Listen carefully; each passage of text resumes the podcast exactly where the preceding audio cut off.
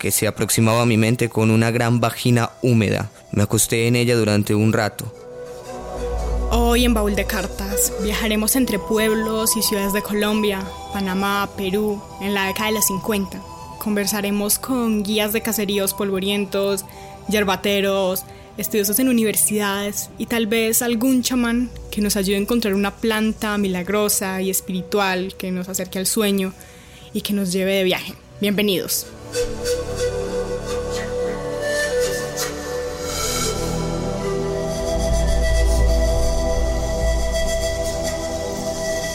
Tenemos en el programa de hoy Las Cartas de la Ayahuasca, un libro que recoge correspondencia y otros textos entre los escritores William Burroughs y Allen Ginsberg.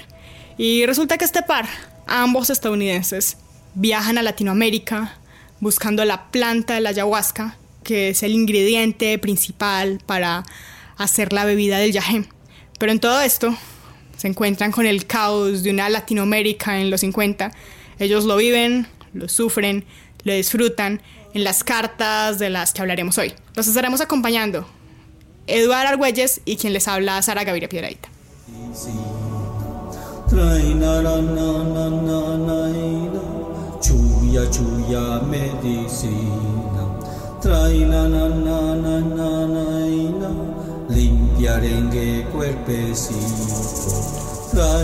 Y lo que estamos escuchando es a Tito La Rosa, un músico que se atrevió a experimentar con los cantos de los chamanes durante los rituales que incluían la ayahuasca.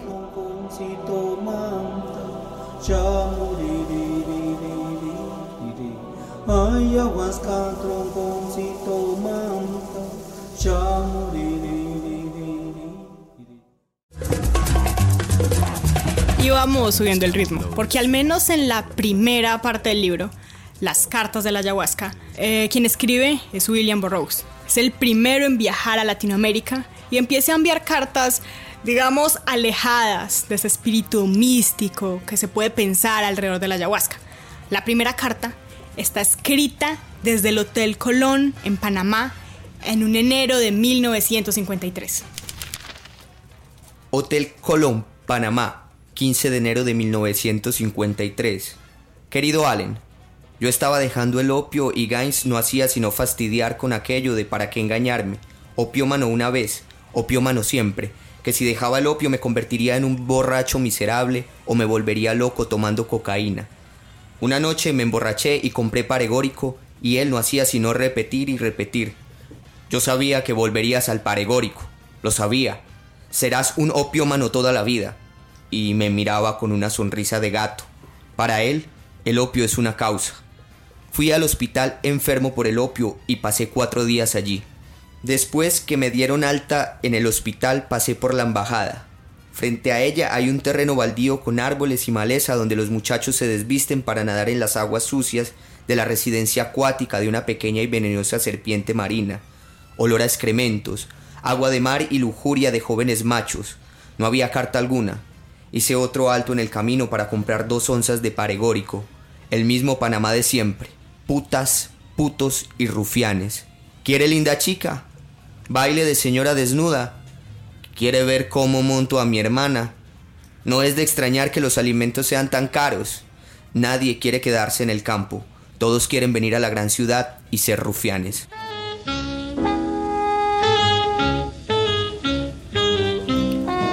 La carta que escuchamos es de William Burroughs, definitivamente una figura legendaria de la literatura norteamericana del siglo XX su vida y su obra, tal como lo podemos sentir en la carta que acabamos de escuchar, es sórdida, está marcada por el pesimismo y podríamos decir que un cierto sentido sombrío del humor. Todo esto parte de una generación literaria que fue la generación beat, que surgió como una resistencia a todos los formalismos tradicionales de la palabra, de la literatura, para convertirse en un movimiento cultural. William Burroughs parte de esta generación, era homosexual, drogadicto durante muchos años, amigo de Jack Kerouac y de Ginsberg, y parte de esta generación aunque siempre negó estar incluido.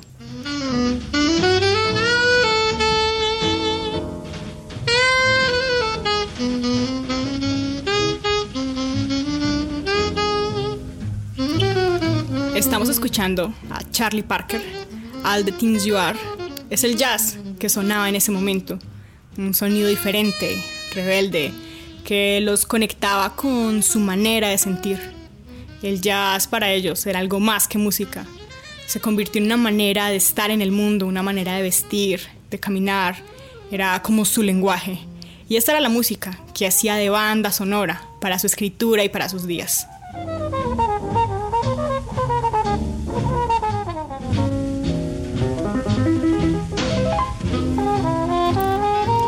Parker, a quien estamos escuchando, se daba cita en los clubs subterráneos como el Red Room, en Milton's, en The Open Door, que estaban localizados en la calle 52 de Nueva York. Se presentaba junto a otros músicos, innovando con el jazz, olvidándose de los arreglos clásicos, invitando a la improvisación, y esta revuelta musical se tornó en un estilo de vida. Esta música libre, rebelde, es también melancólica. Melancólica como la llegada a Bogotá, la capital colombiana, que en esos tiempos y ahora es una ciudad fría, alta y húmeda como ninguna.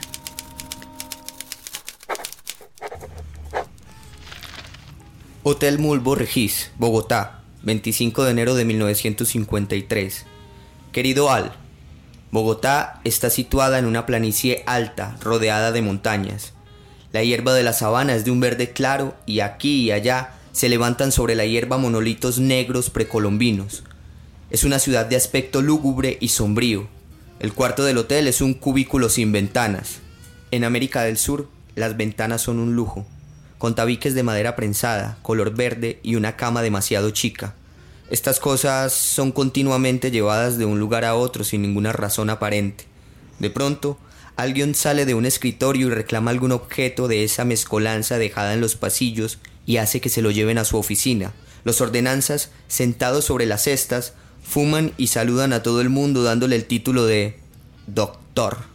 Bogotá es alta, fría y húmeda. Es un frío húmedo que se le mete a uno dentro como el frío enfermizo del opio. No hay calefacción en ninguna parte y uno nunca llega a calentarse, como en ninguna otra ciudad que haya visto en América del Sur se siente en Bogotá el peso muerto de España, sombrío y opresivo. Todo cuanto es oficial lleva el sello de Made in Spain. Tuyo, William. Estamos en Baúl de Cartas. Hoy hablando de las cartas de la ayahuasca. Correspondencia entre los escritores norteamericanos William Burroughs y Allen Ginsberg. Estamos ubicados en una América en los años 50 donde ellos hacían parte de un movimiento cultural y literario, la generación Beat, que nunca fue un gran movimiento, digamos, con todas las de la ley, pero en influencia y en estatus cultural fueron muy visibles. Y si miramos el contexto, estamos hablando de unos años siguientes a la Segunda Guerra Mundial, que vinieron con la revaluación de muchas estructuras convencionales de la sociedad y este era el momento justo cuando el auge económico de la posguerra estaba creciendo, todo se estaba recuperando, pero al mismo tiempo los estudiantes de las universidades comenzaron a cuestionar el materialismo desenfrenado en la sociedad.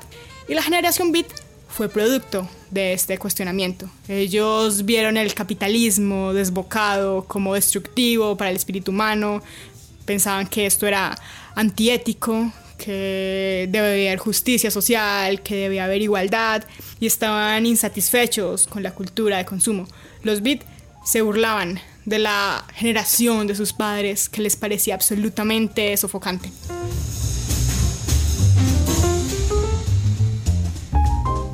Mientras tanto, Burroughs seguía recorriendo Colombia buscando la planta mística de la ayahuasca, o yagé también conocida de esta manera, él estaba andando selvas hasta llegar al Putumayo, preguntando de pueblo en pueblo, de hotel en hotel a donde llegaba, por esta planta, para experimentar con ella, para probarla. Así como ya había probado todas las drogas disponibles en Norteamérica, él se hizo este recorrido para poder encontrar el yagé. Y en este momento llega al Putumayo.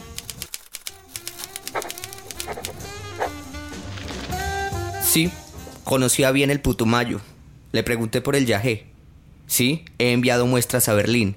Las examinaron y según el informe su efecto es igual al del hashish. Hay un insecto en el Putumayo, no recuerdo cómo lo llaman, como un saltamontes grande, un afrodisíaco poderoso. Si se posa sobre uno y no se consigue una mujer enseguida, uno muere. Los he visto correr escapando del contacto con ese bicho. Por algún lado tengo uno en alcohol. No, ahora recuerdo que se perdió cuando me mudé aquí después de la guerra. Otra cosa acerca de la cual estuve tratando de conseguir datos, una enredadera que hace caer todos los dientes y se le mastica. Ideal para gastarles una broma a los amigos, dije. La criada trajo una bandeja con el té y manteca dulce. Odio este lugar, pero ¿qué puede hacer uno? Tengo negocio aquí, mi mujer, estoy clavado. Saldré de aquí en los próximos días para Mocoa y el Putumayo. No escribiré desde allí porque más allá de Pasto el servicio de correos es muy inseguro, ya que depende sobre todo de los conductores de omnibus y de los camioneros. Son más las cartas que se pierden que las que llegan, esas gentes no tienen ni idea siquiera de lo que es la responsabilidad. Tuyo, Willy Lee. Pero ¿a quién llegaban todas estas cartas que escribía Burroughs? Llegaban a su compañero, Allen Ginsberg, quien estaba muy atento porque él haría el viaje en busca de la ayahuasca un tiempo después. Y efectivamente, seis años después, él viaja hacia Latinoamérica haciendo el mismo recorrido de su compañero. Solamente que él encontró cosas muy diferentes, tuvo una perspectiva totalmente diferente de Latinoamérica. Allen Ginsberg también era norteamericano, oriundo de Nueva Jersey. Él perteneció a una familia judía de padre, profesor y poeta, y su madre era comunista y desde pequeño lo llevaba a los mítines y se volvió una de las figuras más emblemáticas de la cultura alternativa norteamericana. Él se hizo el alma de la generación Beat, reuniendo a su alrededor a Jack Kerouac y a William Burroughs, y luchando sin descanso, como cualquier escritor, por la redacción y por la publicación de sus obras. Pero fue después una figura prominente en la revolución de las flores y se unió al hipismo de los 60 y peleó contra la guerra y el racismo y difundió el rock y la alteración química y mística de los estados de conciencia como elementos culturales. Trabajó por promover las ideas libertarias y las nociones de espiritualidad, de autenticidad, por lo que siempre estuvo en mira por parte de las autoridades, tanto como en Cuba, como en Checoslovaquia, o también estuvo en la mira del FBI.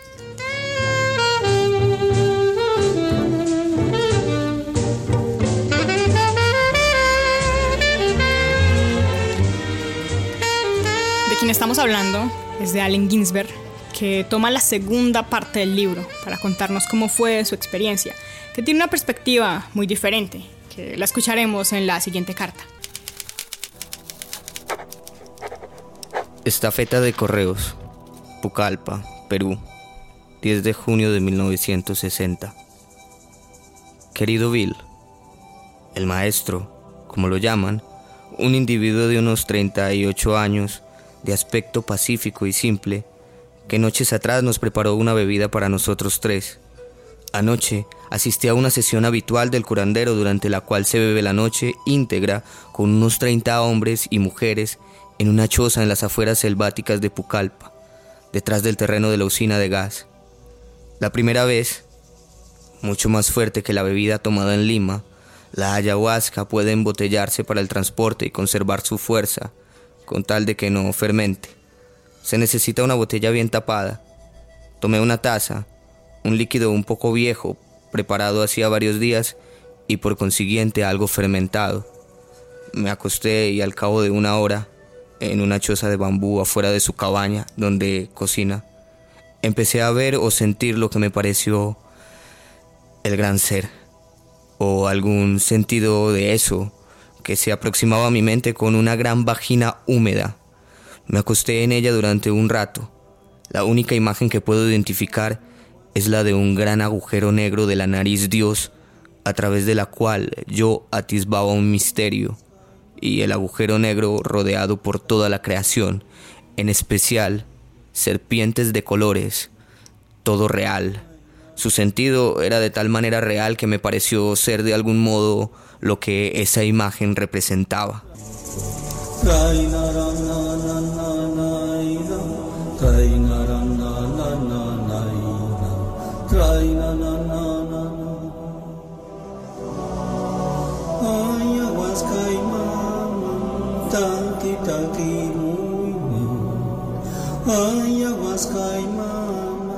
Como pudimos escuchar, la experiencia de Ginsberg es totalmente diferente. Él logra encontrar una alucinación, él logra encontrar figuras que además dibuja en las cartas que envía. Dibuja los ojos, las serpientes de colores, todo lo que él logra percibir no es solamente con escribirlo, sino que lo dibuja. Y él tiene unos constantes viajes hasta el punto que él creyó que iba a volverse loco.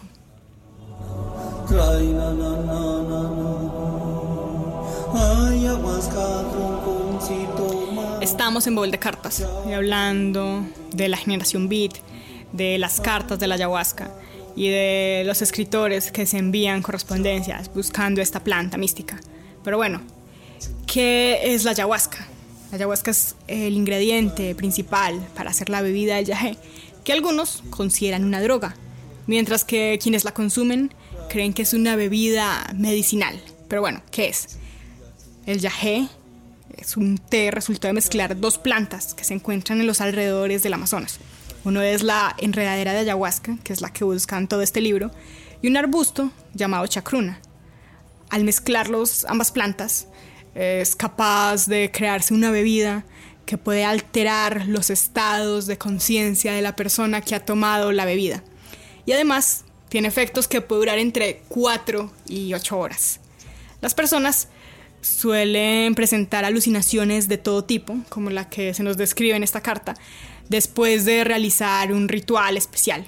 En el Amazonas se ingiere acompañado de un chamán o un maestro, en la carta le habla de un maestro que lo está guiando en este viaje, pero algunos ingieren la ayahuasca como una vida medicinal y lo utilizan en terapias, incluso sirve para, o algunos la usan para rehabilitación, para luchar contra adicciones, por lo que en los últimos años se ha elevado su consumo especialmente en la zona amazónica.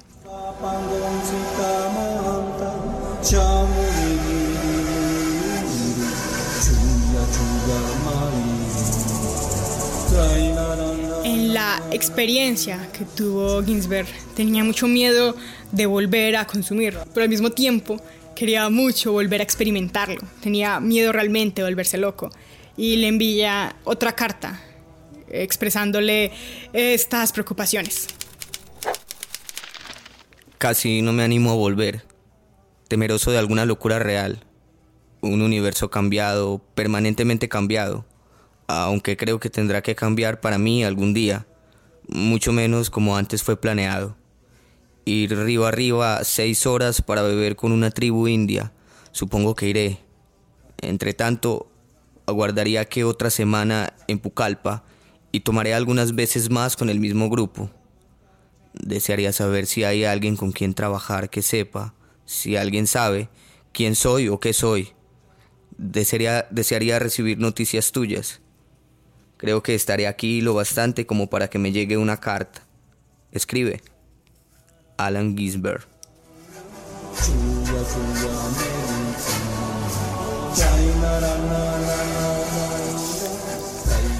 Finalizar el libro, hay varios epílogos una nota contando algunos años después de sus experiencias místicas y un kudap. Un kudap es un juego literario y artístico que consiste en recortar muchas palabras, armarlas en desorden, armarlas al azar para hacer una nueva creación literaria. Una carta kudap es una de las cosas más novedosas que nos ha tocado registrar a Campbell de Cartas y leeremos un fragmento de esa carta a continuación. Afirman con ojos rientes, el mundo es como lo vemos, masculino y femenino pasa, como pasa a través de los años, como lo ha hecho antes y lo hará quizá, con todas sus perlas innumerables, y todas las malditas narices de la eternidad, y todos los viejos errores, inclusive esta vieja conciencia que se ha visto a sí misma antes, así el ruido de la langosta del reloj nocturno de la antigüedad en mi tímpano, Estoy garabateando nadas, página tras página de la más profunda nada, como inscribió el antiguo Jebe cuando escribió Adonai o uno, todo para entretener o ganar dinero o engañar. Oh campana del tiempo, repica tu medianoche por la billonésima resonante vez, de nuevo oigo.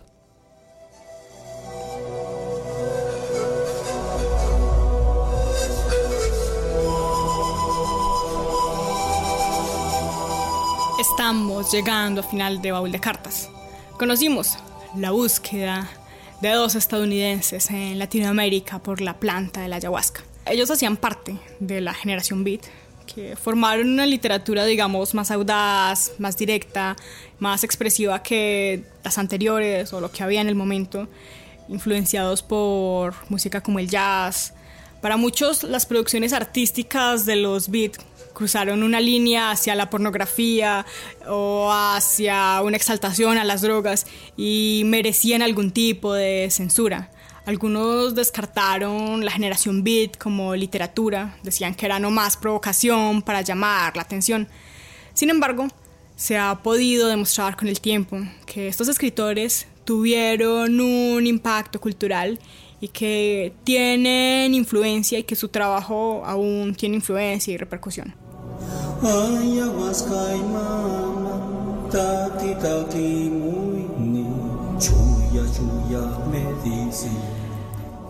Nos despedimos de Baúl de Cartas por hoy.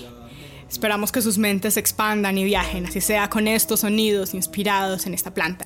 Hoy estuvimos con ustedes en el máster Luz Mary Bermúdez, en la lectura de las cartas Eduard Argüelles y quien les habla Sara Gaviria Piedraíta.